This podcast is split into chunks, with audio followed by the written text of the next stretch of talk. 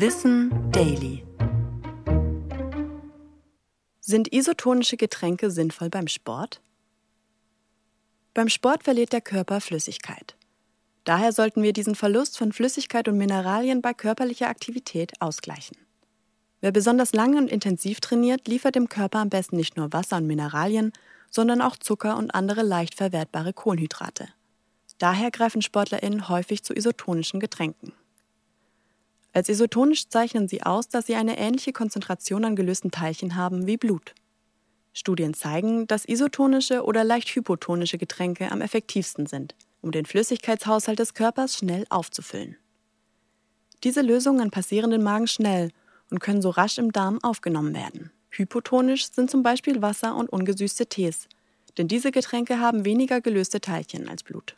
Der Deutsche Olympische Sportbund empfiehlt eine simple Apfelschorle. Limonaden und Fruchtsäfte hingegen sind hypertonisch und neben dem hohen Zuckeranteil auch deshalb nicht geeignet, dass sie durch ihre Zusammensetzung eher noch mehr Durst verursachen. Es lohnt sich immer ein Blick auf die Zutatenliste, denn es gibt keine Vorschriften, wann ein Produkt als isotonisch bezeichnet werden darf. Eine gute Zusammensetzung liegt bei einem Kohlenhydratanteil von 4 bis 8 Prozent und einer Natriumkonzentration von 460 bis 1100 Milligramm pro Liter. Ich bin Anna Germeck und das war Wissen Daily, produziert von Schönlein Media.